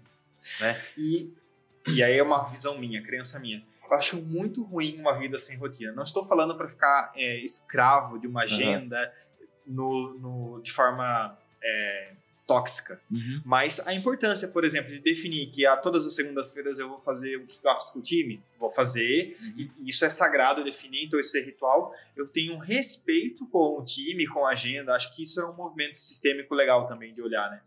Cara, eu nunca conheci um empreendedor que é de verdade, na raiz mesmo, que o drive dele para empre pra empreender foi fugir de chefe e fugir de horário. Nunca. Se essa conversa começou com essas duas frases, meu irmão, fica na CLT, você não vai empreender. os caras que querem que, né, tipo, até por causa desse mito, a gente tá no papo de empreendedor sensacional, né, cara? Desse mito do empreendedorismo. Se o cara começar a falar assim, meu, eu quero empreender porque eu não quero ter chefe, meu irmão, você vai ter 50 chefes se você tiver 50 clientes, bicho. Hoje você só tem um na sua empresa quando você é CLT. E tá tudo bem. Mais, né? Quando o seu cliente tem duas pessoas, né? Exatamente. Então, já começa o papo por aí, né? Ah, não quero ter chefe, não quero ter horário, tá? Vou empreender, enfim. Então essas, esses dois drives já mostram que o cara tá, tá um pouco longe do caminho. E outra coisa, cara, a natureza ela é sábia demais, tá ligado? Tipo, o nosso corpo, velho, é uma rotina, bicho. Então, se você tem uma, uma rotina saudável, seu corpo tá super bem, a natureza já sacou? Então, assim, a rotina é super importante, seja ela qual for, né, meu? É, principalmente numa empresa que é um organismo vivo. Se eu não tivesse uma rotina e o Weber não soubesse da minha rotina, seja operacional, tá? Pô, cara, como que a gente vai se entender? Como que essa empresa ela vai conseguir ir para frente sem isso, sabe? Seja um empreendedor é, único, um MEI, etc, né, cara? E, geral, nunca, quando você fez um post treinando na hora do almoço, nunca ninguém respondeu lá no direct treinando em horário de herdeira? É, então, quando, quando a gente sai 10 e meia, 11, meia-noite da empresa, também ninguém manda, tipo, e aí, né, tô no bar aqui, você tá trabalhando. Então, a gente nem se preocupa com isso, assim, eu, muito, né? Eu acho que também esse cara que fala, né, essa pessoa que fala, tipo, ah, eu não quero ter rotina, Irmão, ele tem uma rotina, ele só não sabe. Sim, exatamente. Entendeu? Cara. Ele só não sabe, cara, mas ele tem. Ah. Porque assim, não tem como você não ter uma rotina. Porque você vai acordar, você vai dormir. Isso já é uma rotina. O ciclo cartesiano, né? não tem é. como. Então, assim, é uma, é uma. É, mas tem uma galera que nem isso respeita, né? É, mas, mas, é. é mas é muito. É, acho que assim, entra muito numa falácia, sabe? Numa parada que, tipo, não faz sentido. Porque o cara tá sendo escravo, só que ele não quer enxergar para isso. Tipo, porque ele tá sendo escravo do que ele tá falando, mas ele tem uma rotina. Ah, mas eu não sou. Não tem como, cara. O dia tem 24 horas, você precisa fazer essas coisas. Então, é, ou você vai criar a sua rotina, ou ela vai ser criada automaticamente. De forma automática, né? É. E quando a gente olha para o futuro, né, do endomarketing, da comunicação interna, uhum. pensando nesse, nesse movimento pós-pandemia, da galera que ficou trabalhando de casa, aí as empresas que falaram, não, a partir de agora todo mundo presencial, né, até virou meme, né, é, não, eu não vou me candidatar numa vaga que tem aqui para a ah, empresa, né? É, virou, virou meme nas redes uhum. sociais. Como que vocês veem o futuro do endomarketing? De uma comunicação harmoniosa, de é, uma equipe alinhada, não necessariamente estando todos falando a mesma língua, idioma, não estando geograficamente no mesmo lugar, tendo crenças diferentes, porque né, a gente viu esse movimento de importação de mão de obra. Quantos países contrataram mão de uhum. obra brasileira e, e que momento a gente vai contratar mão de obra de fora também? Manja, eu quero dizer. Uhum. A gente tem falado muito sobre acessibilidade e aí falando de advice contabilidade, nós temos discutido sobre isso, né? A empresa está acessível em relação a processos, a arquitetura, hábitos, no sentido de inclusão mesmo. Se eu tiver uma pessoa que tenha deficiência visual, uhum. ela tá, ela consegue acessar as informações. Uhum. A gente tem entrado nesse movimento. Mas quando a gente fala do endomarketing, pensando em novas gerações, uma geração mais acelerada, essa galera que está entrando nova nas empresas, é, essa possibilidade de ter liberdade geográfica, o que a gente tem de novo ou de novidade, de inovação pela frente? Cara, ótima pergunta, muito boa. A gente vê a tecnologia como um braço muito grande nesse sentido, né? Então, inclusive, a Academia 21 Live é um, é um portal que a gente usa para os nossos próprios, próprios colaboradores e a gente abriu isso. Então, assim, o, o processo de onboarding dos nossos colaboradores é fazer alguns cursos que estão na Academia 21 Live liberado para quem for. Então, o nosso time é treinado da mesma forma que a galera pode ter esse acesso gratuito, né? Então, a gente vê a tecnologia como um braço fortíssimo nesse sentido. A gente está para lançar agora um novo software chamado 21 Rapify, que vai medir o humor dos colaboradores, tá? Se ele tá feliz, se ele tá se sentindo bem, se ele tá triste, se ele tá, né? E aí, por exemplo, assim, o Weber notificou o software que numa sequência de cinco dias ele estava triste. Na hora vai uma comunicação por gestor imediato para chamar esse cara para conversar, trocar uma ideia com ele, ver o que tá acontecendo. Então, ah, mas é daquele curioso, né? Uhum. Mas isso, esse, essa medição, ela vai ser como? Ela vai ser um pop-up na tela dele uma vez por dia. Ele tem a opção de colocar os emojis ali, o, o sentimento que ele tá, ou simplesmente fechar a janela e não responder, o que é um KPI também. Boa. Entendeu? Então a gente tá para lançar, inclusive em fevereiro a gente vai começar os testes. É, e para implementar isso e ajudar as empresas a entenderem, porque assim, é, o colaborador, o feeling dele, é, ainda mais quando tá distante, né? Você não tá vendo se o cara tá triste, se ele tá no, no corredor ali, você consegue saber o mood do, da pessoa, né? Mas longe fica mais difícil. Então essa ferramenta vem para ajudar, ajudar de verdade. Então é, a gente já conversou com algumas empresas que são clientes nossos, pra, a gente está né, desenvolvendo o produto para eles também. E eles vão plugar com uma consultoria de RH, com psicólogos, entendeu? Pô, o cara tá numa sequência demonstrando que tá triste. Pô, vamos colocar um trabalho mais intenso aí, né, mais profissional, para entender o que está acontecendo por trás, para que né, no futuro, no médio e longo prazo, se reflita também no trabalho dele, para que ele fique bem de, de fato, né?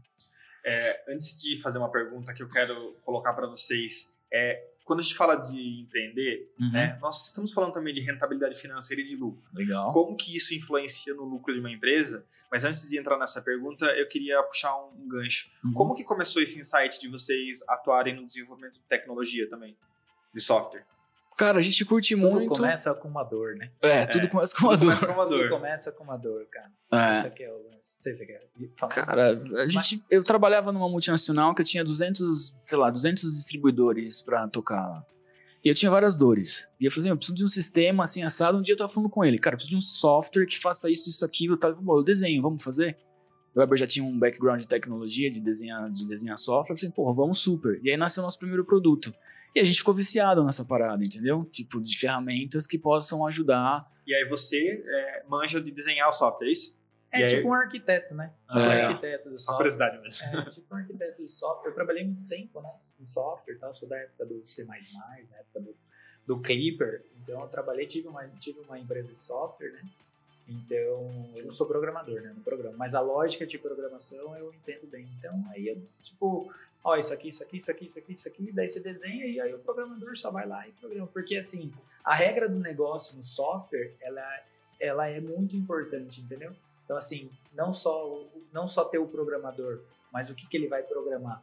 Então, desenhar essas regras, colocar, fazer teste, colocar essas coisas, eu passei muito tempo. Então, tinha essa noção bem, bem aflorada, assim. Então a gente desenhou, também tinha uma dor dentro da agência, ah, que é acontecia porque a gente atendia franquias. Então, assim, é, era uma dor universal que ela se complementava. E, cara, pô, vamos fazer, vamos fazer, vamos fazer. Aí a gente, pô, achamos um sócio aí que comprou o nosso sonho. Ah que veio para ser o programador também. Hum, boa. E aí, cara, iniciou. E aí, quando você entra nesse universo, ele é um universo que ele nunca morre, né? O Windows está aí para provar isso, o Linux está aí para provar isso. É um organismo vivo, cada dia tem que colocar coisa nova, tem que implementar, então nunca morre. Então aí vai indo, vai indo, vai indo, vai indo. E você vai usando a tecnologia para somar no seu business, né? Pra Nós definimos como, como pilar para os próximos dois anos na empresa é, pessoas, processos, tecnologias, né? Então é um uhum. tema que está bem quente, por isso que eu cantei a bola que Legal. tem estudado sobre inteligência artificial, como isso vai impactar o nosso dia a dia. Então era só uma, uma curiosidade de como Super. surgiu essa ideia. Mas é, para a gente caminhar para essa pergunta, como que o endomarketing influencia no caixa? No caixa? Cara, excelente pergunta. Excelente Porque o cara que está começando uma empresa, ele está focado em resultado financeiro. Legal. Às vezes ele está focado no financeiro de uhum. forma tão é, fo hiper focada que ele esquece o marketing, que ele esquece o jurídico, que ele esquece o processo, que ele esquece o RH. Como que o endomarketing reflete no caixa? Legal, vamos lá. Uma vez que você tem com seus valores bem estabelecidos, o endomarketing vai trabalhar para que esse valor seja comunicado e seja estampado, no melhor sentido da palavra, estampado nos seus colaboradores. Legal. Você tem um processo de onboarding, integração super bem feitinho, e essas ações elas transbordam para as redes sociais, para a vida dos colaboradores. O cara tá no almoço de domingo falando: Meu, trabalho numa empresa super legal, etc. Bom, para contratar, você já vai conseguir contratar com menor tempo, ou seja, vai diminuir o seu custo de contratação. Outra coisa, se esse colaborador está confortável dentro da empresa, ele é bem comunicado, ele está alinhado, está na mesma página, o seu turnover vai diminuir entendeu? Então, essas coisas e outra, esse valor vai chegar nos seus clientes também. Pô, isso a gente vê, assim, sem, por favor, sem né, megalomania aqui. Nossos clientes elogiam muito o que a gente faz. Mas, meu, transborda a nossa carteira de clientes. Os caras querem fazer coisas que a gente faz para a própria 21BRZ. Ou seja, já está gerando mais negócio. Não é o foco principal ali, né? A gente não está fazendo um processo de onboarding legal, mas quando esse cara, quando esse colaborador ele está muito confortável, ele vai produzir muito mais, ele vai entregar mais, ele vai acreditar mais na empresa, ele vai vender muito mais a empresa para a comunidade. Então, cara, é, é, é, quase que intangível, mas com certeza seu fluxo de caixa vai ficar melhor do que se você não fizer isso. É a mudança de mindset, né? Exatamente. Você, você vê o processo de, um- de uma forma mais ampla. É, total. Cara, é, se você fazer uma metáfora meio, meio bobinha aqui, mas, por exemplo, o que, que custa mais barato? Você atender um cliente que já é seu ou você trazer um cliente novo? Então, tipo, se você pensar nessa dinâmica, pô, as pessoas sempre pensam em buscar um novo cliente ali, né? Tipo, sacou? Mas às vezes esse cliente que já é seu é mais fácil você vender ele. Então, se você investe em no marketing, aquele colaborador, colaborador que está ali, se ele está alinhado a seus valores, se a competência dele comportamental tá ok, a técnica você treina. Sim. É, é, assim, só para contribuir, né? O seu colaborador vai ser um vendedor da sua Exato. empresa. Se você, o seu ticket médio vai- tende a aumentar dentro da sua própria carteira de Exatamente. clientes do que um cara que tá jogando contra o tempo todo, sabe? Eu gosto bastante da, da estratégia que o Alexandre Strevec, quando assumiu o Multilaser, ele cita, né? Uhum. Que ele já tinha um canal ali com a papelaria, vendendo cartucho, né?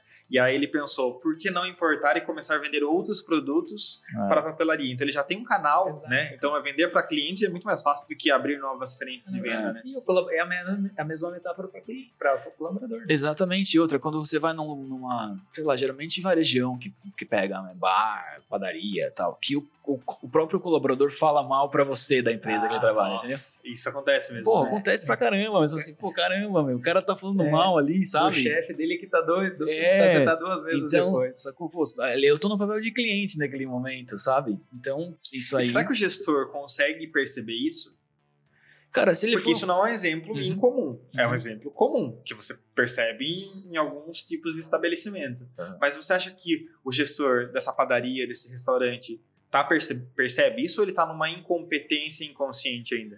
Cara, eu acho que se ele tiver no, no dia a dia, no game, skin in the game, com certeza ele vai saber. Se ele for um sócio investidor, talvez não. Se ele for o cara que, pô, vou abrir lá um restaurante, E- coloco dinheiro e vou... Vou bem, Las tá Vegas bem. jogar, não vai saber nunca. Mas eu acho que o, o cara que tá no. na- é aquele lance, cara. É, é assim. Energeticamente, eu sei que essa palavra é até ruim de falar, mas assim, você sente na energia da- das pessoas quem que tá, quem que não tá. É, é, é vibra, entendeu? E aí é uma questão muito de tomada de decisão. E talvez aí depende muito do contexto, porque dependendo de segmentos, é difícil você ter profissionais. E às vezes o cara faz uma opção do tipo, cara, eu vou manter esse cara aqui mesmo sabendo, vou fechar o olho, porque é difícil eu trazer alguém novo, entendeu? Então talvez isso Difícil, né? É uma, deci- é, em é, algum é uma momento. decisão que ele tem que tomar, né? Faz ninguém- parte da É, decisão ninguém vai poder tomar por ele, né? Exato. É, mas essa é uma dor, né? A gente ouve no dia a dia. Nossa, mas esse colaborador não tá alinhado, mas se eu tirar ele, nossa, cara. se ele deixar outro, né? Eu acho que isso a também. gente aprendeu na dor muitas vezes lá na, na coisa, assim, ó, agora a gente tá bem definido, meu, paciência, agora não deu certo, não deu certo. E, o- e o processo de desligamento ele pode ser bem mais humanizado, É. né? Ah, no sentido assim, por exemplo, essa, esse trabalho que o Weber falou do sucesso do cliente interno que a gente tem lá hoje é, foi oriundo de um, de, um, de um processo muito legal com os nossos clientes externos. A gente implementou esse processo, deu super certo. Pô, vamos agora fazer internamente.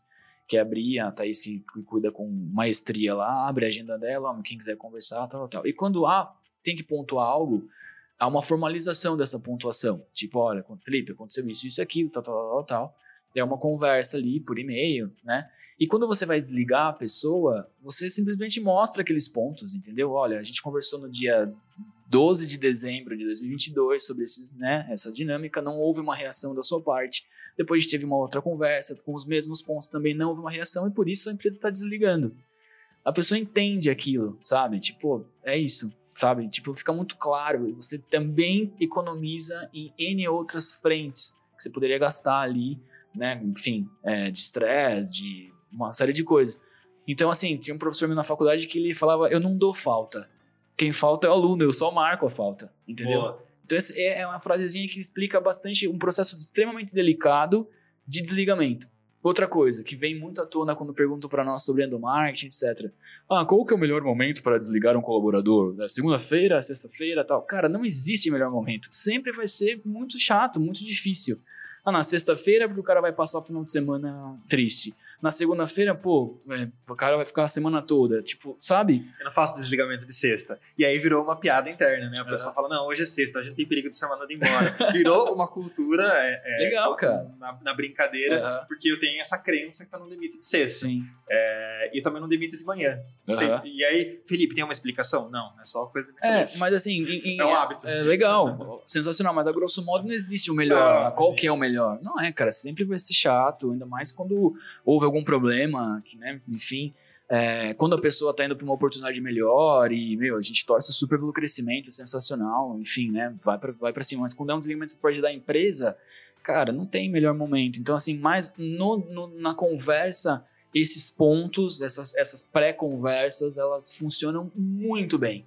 E eu vejo que poucas pessoas, poucos empreendedores fazem, sabe? E acho que isso é importante, né? Esse colaborador que ele sai por um motivo que a empresa nem ele poderia controlar ou por uma outra oportunidade, é interessante ver quando ele continua com as portas abertas e continua sendo um fã e Exato. continua sendo vendedor daquela empresa, né? Exatamente. Isso é- isso é bem Pô, interessante, Isso é né? super legal, super legal. Esses dias a gente recebeu uma proposta, a gente é bem cuidadoso, assim, cada dia é mais óbvio que a gente tem coisa pra melhorar pra caramba lá, sempre, né? E erra e acerta, o saldo tem que ser positivo, né? Tem que acertar Sim. mais do que errar. Mas os erros são inerentes de quem tá trabalhando, de quem tá no game. E a gente se preocupa muito com o impacto das nossas ações, seja numa entrevista, que a pessoa não fazer 50 etapas de uma entrevista. Porra, meu, o cara tem que ir lá fazer redação de inglês, depois faz não sei o que lá, depois faz comigo grupo, daí vai. Pô, o cara já foi 15 vezes no, no, no processo. Então, é lapidar cada a jornada do seu colaborador mesmo, mapear ela para você trabalhar nisso. E a gente fez um processo ano passado de uma entrevista e a pessoa era muito boa, mas não acabou não acontecendo de entrar, mas está no nosso radar. E a gente recebeu, acho que o Ever nem sabe disso, a gente recebeu uma, uma, uma solicitação de proposta comercial. Eu fui investigar de como que tinha surgido. Era essa pessoa que foi trabalhar numa área nada a ver com marketing dentro da outra empresa e indicou a gente. Sendo que ela não tinha passado no processo seletivo. Ou seja, esse cuidado transborda. Aí quando você fala assim, ah, o endomarketing ele é, ele é lucrativo, ele é importante no fluxo de caixa, extremamente. É que às vezes o empreendedor acha que as vendas elas são transacionais, né? É, Eu não acredito numa venda transacional eficiente. Eu acho que uma, uma venda ela é muito mais relacional. Exatamente. Então, quando a gente pensa nesse modelo de vendas relacional, esse trabalho de cuidar de quem é prospect para entrar Ah. como colaborador, ele também é, se torna uma, ah, um processo eficiente, né? total. É, o que, que eu queria perguntar para vocês também é como que eu avalio se o endomarketing está dando certo ou não? Eu Qual acho, KPI? Se existe algum KPI para monitorar? cara, a gente tem que ir para tudo, né, meu? É. Quantidade de informação, engajamento, se as pessoas, por exemplo, a gente tem as nossas redes são muito ativas, né? A gente faz 90 posts por semana. Eu vi Nas o post que vocês fizeram sobre isso e me deu uma ansiedade. Eu falei, meu Ah. Deus, quanta coisa. É, a gente faz muita coisa mesmo. Então, assim, o, o- a- quanto esses, esses colaboradores estão engajando nesse sentido, a participação na- nas ações que a, que a empresa faz, ah, vou fazer um evento, com a galera indo no evento, participando das reuniões, etc, né? É, tem, eu já vi relatos de call com câmera aberta ser um KPI. Não entraria tanto nesse nível de, de, de, de informação, mas é, um, é uma dinâmica. Pô, o cara tá com a câmera aberta, ele tá disposto, né, tá fim de, de contribuir ali e tal. Qual que foi a pergunta? Desculpa, cara. Dos KPIs. Quais KPIs? Não, se uma empresa tá com o marketing dando certo, É, né? como avaliar se está dando certo ou não? Pela, de- pela homogeneidade de informações, pelo nível de colaboradores que são negativamente não engajados, que sempre vai ter, mas, por exemplo, assim, é, antes de ser 50%, 20%, vamos diminuir isso para 5%, ou para uma pessoa do nosso time ser o cara mais crítico ali e tal. Então, mapeando essa... essa O turnover de equipe pode ser um o turnover é um super indicador. A velocidade como você como você contrata pessoas, a quantidade de currículos que sua empresa recebe, que a gente entra um pouquinho no employer brand, né, uma, uma marca empregadora, tal. Mas quando você abre uma vaga e não recebe nenhum currículo, cara, você tem um problema. Tipo, que marca que é você? Ninguém quer trabalhar na sua empresa. Então, assim, é, o, o- o recebimento de currículos é um mega de um KPI. Legal pra você. Fala assim, pô, a gente tem uma marca empregadora, as pessoas querem fazer parte disso aqui, sabe? É, isso é um, um indicador que a gente tem olhado na Advice. Legal, relação- meu. tanto quanto as pessoas se inscrevem nos processos em aberto, quanto a gente tem recebido de currículo, Uhum. seja pelas outras plataformas que É. a gente tem. E, Felipe, desculpa te interromper, voltando na sua pergunta raiz aí da, dos KPIs, roda uma pesquisa com a galera. Tipo, e aí, meu, qual que é o seu nível de satisfação com a comunicação da empresa? De 0 a 5, de 0 a 10? Qual que é o meio de comunicação que você mais se sente confortável em receber informações da empresa? É WhatsApp? É e-mail? É cartazinho na Copa? Sacou? Tipo, pergunta pra eles. É um bom insight. É. né? Como eles querem receber a comunicação. né? Exatamente. que Às funciona mais. É porque a gente, às vezes a gente está iniciando um processo com base na minha visão. Aham. Mas e a visão do outro, É. né? É, às vezes a gente está condicionado, né? num- Numa determinada tarefa. É, Heber e Jaira, para a gente caminhar para os finalmente, queria fazer uma pergunta para vocês. Uhum. Quando vocês sentam para ter um papo empreendedor, aquela conversa do barzinho, do restaurante, do domingo, na hora do almoço, o que, que não falta de tema no papo empreendedor de vocês? Do Jair é ideias. vamos fazer isso, vamos fazer aquilo, vamos não sei o que lá, vamos construir um prédio, vamos É. montar uma sala de boliche. Do lado do boliche é tecnologia. A gente forma uma boa dupla, cara, porque eu- o Weber é o cara. A cabeça dele é muito operacional, é muito bom isso. E a minha cabeça é de ideias, de visão e tal. Então a gente faz uns contrapontos legais, entendeu? Então a gente, cara, a gente tem papo de empreendedor 24 por 7 praticamente, né? Manda uma mensagem pra ele 3 horas da manhã, eu tive uma ideia, assim e tal. E ele fica dando porrada, então eu tenho que defender a ideia. Então a gente lapida, tá Esse ligado? exercício muito bom. É muito bom. Porque isso não vai dar certo por causa disso. Não, mas ó, a gente fizer tal coisa, parará. Então fica tipo um duelo bom ali, tá ligado? Legal. É, você tem um ritual que você coloca aquela agenda da semana, né? E aí É. você coloca escrever tantas ideias Aham. é, dentro do marketing. E como, né? E curiosidade, como que você é, faz para desenvolver essas ideias? Tudo bem, você tem uma mente inquieta, ponto. Aham. Isso, é- isso é uma característica. Mas você provoca isso, então, não, essa semana eu vou escrever tantas ideias dentro do marketing. Cara, legal, meu. Boa pergunta. Na verdade, assim, a gente atende vários clientes, né? De, com, esse, com, essa, com, essa, com esse drive de endomarketing. Então, assim, Dia das Mães é sempre Dia das Mães. O que, que você vai fazer no Dia das Mães? Puta, e aí, quais são as dores, né? O que, que eu vou fazer numa é uma semana de, de prevenção interna no acidente de trabalho? É, O que, que eu vou fazer numa, no Dia dos Pais, sacou? Então eu penso nessas, nesses eventos e, meu, coloco ideias a partir disso. Ah, no Dia dos Pais, pô, fazer um vídeo com o avô do cara, pra, sabe? Um, um- enfim, N10 que tá na academia lá, tem, toda semana a gente coloca. Então, mais pensando na dor mesmo, assim. Legal. E para você? O que, que não falta no papo empreendedor? Ah, Nossa. cara, eu acho que dentro desse cenário é tipo isso, é sonhar talvez, sabe? Eu acho que a galera fica às vezes muito, muito presa no sentido tipo. É, perceba, tem aquela estratégia do Disney, né? Que é o sonhador, o realizador e o crítico, né? E às vezes o crítico ele mata muito o sonhador e o realizador, entendeu? Então acho que assim, cara, num papo de se você vai sentar para trocar uma ideia para falar, cara, às vezes o sonhar ele faz, ele talvez seja o mais difícil da roda, entendeu? Porque você sempre vai ter alguém que vai falar, ah, mas isso não vai dar certo, ah, mas nada a ver isso aí. Para quem começou um projeto, para quem fez isso, só quem começou sabe, entendeu? Que a- muitas vezes a própria família vai contra, muitas vezes o melhor amigo não apoia, e aí depois que dá certo, aí a galera fala. Então acho que talvez aí é você se permitir dentro sonhar mais. É, eu aprendi muito nessa jornada do sonho e tal. O Jair é um sonhador muito além, mas É. eu acho que você sonhar, acho que, cara, isso é, é muito importante, porque assim, o que é empreender, cara? Por exemplo, se eu falasse pra você assim, pô, vamos abrir uma pizzaria, e aí você falasse né, assim, ah, mas pizzaria tem em todo lugar. A gente bateu um super papo agora recentemente com os caras que estão revolucionando a ideia da pizza. Os caras trouxeram uma massa, uma fermentação, estão com três unidades lá em, Soro, lá em São, Paulo. Pô, sensacional a pizza dos caras, convidaram a gente pra ir lá, puta experiência que é. Ah, os caras mudaram a pizza. Pô, pô, se os caras não sonhassem, Me incomoda a frase quando as pessoas falam, mas isso não dá certo. Eu tenho um pouco de incômodo com essa frase. Aham. Porque será que realmente não dá certo? Será que esse processo não dá para inovar de É. novo, né? Acho que é muito isso. Você falando aí de inovações na pizzaria. Na pizzaria, cara, você mudar ah, é que a galera acha que a inovação ela é um cometa para Marte. Pô, a gente precisa ser o Elon Musk que tem que fazer agora o foguete sentar. Não, cara, a inovação é tipo assim: se você é um empresário, você precisa inovar todo dia. O que que é inovar? Inovar é você ver um negócio que não tá dando certo e fazer diferente. Ponto. Tipo, ponto, cara. Tipo, nada tá escrito em pedra. E a galera é muito apegada. Assim, tipo, eu nasci assim, eu vou ser assim. Síndrome de Gabriela. né? É, tipo, síndrome da Gabriela. Então, eu acho que, cara, a inovação, ela é a partir do momento que, cara, você precisa mudar o tempo inteiro. Uma empresa é um organismo vivo. Você não pode ficar parado e você tem que inovar em todas as áreas. E a inovação muitas vezes é, cara, hoje eu coloco o celular aqui, putz, agora não dá mais, vou colocar aqui, pô, já é uma inovação, pô. Eu saí do meu, do meu estado, que eu estava parado e eu movimentei ele para gerar um resultado melhor. Seja no endomarketing, seja muitas vezes no cliente, seja em diversas formas. Então, cara, o que, que é inovar? Pô, eu posso. Uma experiência do cliente. A gente está na era da experiência, cara. Porra, mas não dá para inovar? Lógico que dá, cara. Assim, a inovação pode ser de repente uma coisa tão simples de você mandar uma mensagem de WhatsApp, seja de você usar um GIF personalizado, é uma inovação, cara. Você criou um GIF da empresa, é uma inovação ali, entendeu? Mas não é uma, pô, que pode impactar diretamente o cara. Você geralmente come a mesma pizza, né? Sim. As pessoas dificilmente mudam Pronto. de pizzaria, né? Eu ia falar, como você sabe? Não, é porque é um hábito normal. Você já tá ali habituado, tal, tal. Quantas vezes, não precisa nem falar, por favor, mas quantas vezes essa pizzaria te mandou uma mensagem no WhatsApp? Exato. Nunca. Nunca. Entendeu? Cara, tem muita oportunidade, velho. Entendeu? Entendeu?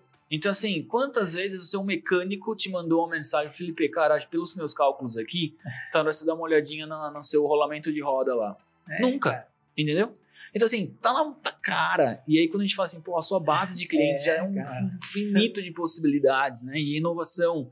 Porra, todo e, mundo tem WhatsApp, e velho. E inovação é isso, cara. Inovação é a pizzaria que você compra, te mandar uma mensagem do WhatsApp e falar assim: Ó, oh, Felipe, tudo bem? Eu sei que você pede pizza toda quarta-feira. Eu tô com uma pizza quentinha no sabor calabresa que você sempre pede. Se você me falar 15 minutos, eu mando ela para você. Topa? Cara, você, ó, você sabia, ó. Estamos dando ideia pros pizzaiolo aí, ó, velho. Ó, ó. É o pizza com Mario. Não. olha, olha a questão. Vocês me provocaram é. uma questão. Eu, tenho, eu adoro pizza da Domino's, né? Legal. É, e, eu, e eu moro a 150 metros da, de uma pizzaria da Domino's. É. E aí, é, recentemente eu fui pedir uma pizza e eu gosto de meia pepperoni uhum. com meia é, frango com queijo cremoso. Uhum. E aí me deu um branco do nome da pizza de pepperoni. Uhum. E aí o, eu falei, putz, sabe aquela pizza é, de pepperoni? E o vendedor não sabia o nome. E aí, o que eu percebi, né? Uhum. Ele poderia ter pego no meu cadastro, Exato, né? É, Qual pizza eu gosto? Porque eu devo ter, eu nunca lembro de ter ah. comprado outra pizza do, da Domino's ah. recentemente, né? Exato. Então, às vezes é um detalhe Inovação. Total, cara. E aí, por exemplo, é que a gente gosta da ideia, né? Vamos pra cima, vamos dar ideia pra galera que tem pizzaria. Mas, por exemplo, assim, ó, 16h30, 4h30 da tarde é um horário da fome, da meu fome. irmão. O cara ou vai pra padaria comprar um salgadinho, ou a galera do trabalho pede um iFood e tal.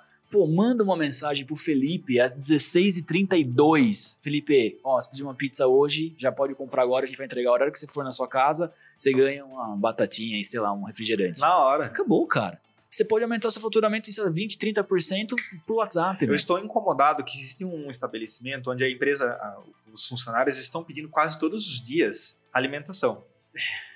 Eu estou incomodado que essa, essa, essa empresa não teve um insight ainda de fazer uma ação com a Device. exatamente. Pô, a galera tá deixando o VR na, na, nessa empresa, Aí, entende? Ó, é. É, então, é, às vezes não é revolucionar é, o negócio. Mas é, mas é, que a palavra, as palavras, elas têm um peso. E para cada pessoa ela tem um peso diferente, entendeu? Sim. E, e assim, o, o, peso da palavra inovação é tipo, cara, você tem que inventar um, você tem que inventar um celular novo igual o Steve Jobs. Não, cara, inovar é você inovar em todos os momentos, independente da área que você tá, cara. Como que você pode ser melhor? Se você colocar, pô, é, esse detalhe e assim, pensar no faturamento, que eu acho que é o ponto principal da base, como que eu aumento o meu faturamento sem gastar um real.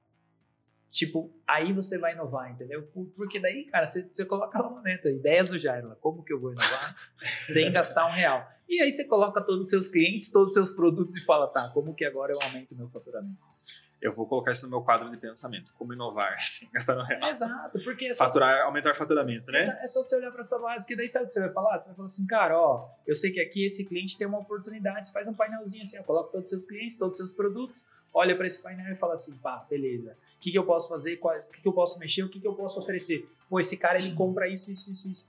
Cara, a gente faz, a gente, nosso serviço é hora a gente mede se o cliente é saudável ou não pela hora que ele consome, pelo valor que ele paga. A gente tem um mural lá, pô. A gente olha, analisa, pô, deixa eu ver o que, que tá rolando, o que, que, que, que tá fazendo sentido, o que, que não tá, o que, que eu posso colocar mais nesse cara, qual produto que esse cara tem, o que, que eu posso balizar aqui, pô, entendeu? É isso. E é, aí tá um insight que às vezes eu vejo algum, algum empresário reclamando, nossa, as coisas estão difíceis, ou estou com tal problema, mas ele não pega esse olhar, como você está falando, o seu serviço é horas, então o cliente é saudável ou não, você está analisando um KPI. Exatamente. Ponto. Né?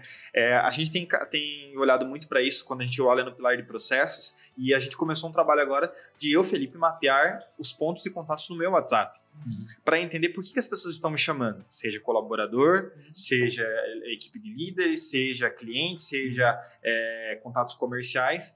Por quê? Ah, Felipe, é, mas por que você está analisando isso? Porque hoje eu, Felipe, tenho uma rotina de 80 conversas diárias no WhatsApp. Então, e- e é um volume significativo. E eu tenho um pouco de ansiedade de deixar a mensagem sem responder. Entendi. Então, eu quero olhar para esse indicador, não para necessariamente fazer tomar uma iniciativa ou falar, não, eu não vou usar mais o WhatsApp, mas entender o que está acontecendo naquele processo, né? Uhum. E aí é uma inovação. Entendeu? O fato de você fazer isso é uma inovação. Pô, eu tenho um problema, inovei aqui, decidi dessa inovação, vou fazer uma ação e tá tudo certo. Boa. E, galera, como que as pessoas acham vocês nas redes sociais? O Jair aqui tem um quadro que ele escuta a conversa na fila e comenta, né? Fez comentário, né, Jair? É, era- fofoca. já era cheio dos quadros. Meu, é, meu Instagram é arroba Viva La Sanches, é, arroba Eber Gabriel, Arroba pizza com marketing. arroba Pizza com Marketing, arroba 21BRZ, arroba 21Live, underline System. E a gente é muito atuante no LinkedIn, Jairo Sanches e Eber Gabriel. A gente publica bastante coisa. E o Pizza com Marketing é o nosso podcast, a gente começou falando dele, talvez a gente encerre falando dele também. Pra galera acompanhar aí, tem vários episódios bem legais, a gente aprende bastante com, o pessoal que vai lá. Amanhã a gente vai fazer com a Sandra, né, do Shark Tank, acho que vai sair, vai ser ao vivo. É, É, que você, é, é gravado aqui, né? Você vai- gravado. Vai sair quando? Você sabe? não sei. Semana que vem? Bom, então galera, assistam o da Sandra, que já saiu. Provavelmente. É, vai ser com certeza bem legal. E é isso, cara. E como é para vocês a experiência de ser host de podcast? Cara, acho que a gente, pra gente é gostoso, né? Nossa, se Uma definição louca, né? pudesse fazer só isso, bom. É, É aprendizado é, demais, É né? muito legal, cara. Cara, Vai lá, às vezes o convidado coloca um MBA na mesa Oh, para você em uma hora, né? É, eu tenho essa perspectiva. É, Anotei vários insights aqui da, da conversa com vocês. show. Então, ao mesmo tempo que esse podcast vai ensinar alguém a criar uma rotina de endomarketing, É. ele ensinou o Felipe primeiro. Por isso que eu falei inicialmente que é o que eu adoro fazer, sentar aqui e conversar. Ah, é muito legal, cara. Pra gente é o mesmo feeling, meu. Muito, se pudesse fazer só isso, seria É, incrível. incrível. E, o, e o eu acho que assim, o lance né, que você aprende ali na uma das coisas que mexeu muito é que você, quando você é host em podcast, você tem que ser curioso o tempo inteiro, né? Porque, é, e aí você tem que tomar cuidado, porque assim, tem que respeitar o tempo. Porque o cara entra num fluxo, aí você fala, cara, como o cara fez isso? Como o cara fez. Então a sua curiosidade, ela tem que estar, porque senão o papo morre também, entendeu? Sim. É. Então a, a- a curiosidade é um fator que, cara, você tem que imprimir o tempo inteiro ali, porque às vezes o cara falou uma palavrinha, você anota, depois você volta naquele bloco. Então isso é super legal. Show de bola. Cara, muito obrigado. É sempre um prazer receber vocês. Vocês são muito gente fina. Legal. Gosto bastante de vocês. Acompanho muito o conteúdo de vocês. Legal. Gosto bastante do, do Pizza com Marketing. É, acho que tenho essa admiração por vocês. Muito obrigado por ter aceitado o convite, mais Que uma vez estar aqui com a gente. É, deixo aí vocês à disposição da nossa audiência, de trocar ideia com vocês, de, é, se eles quiserem saber mais sobre o tema, tá certo? Então, fechado. Muito bom. Inclusive, pra fechar, cara, tem um curso de endomarketing, cara, gratuito na Academia 21 Live, da, é, academia.21live.com.br. É, são quatro aulas e aí você já tem um certificadinho lá bem legal pra você dar uma calibrada no seu currículo, no seu LinkedIn. Se for estudante, já vale umas horinhas Já vale umas horas complementares. zero reais. né? Deixar aí o insight pra galera, colocar aí no descritivo do, do vídeo, na, Show, nos show. links aí, Ah. o, o link do curso. Pessoal, muito obrigado. Para quem está nos acompanhando, vocês nos acham nas redes sociais, YouTube, é, Facebook e Instagram, no arroba Papo Empreendedor Podcast. E no meu Instagram, arroba Felipe Silva CNT.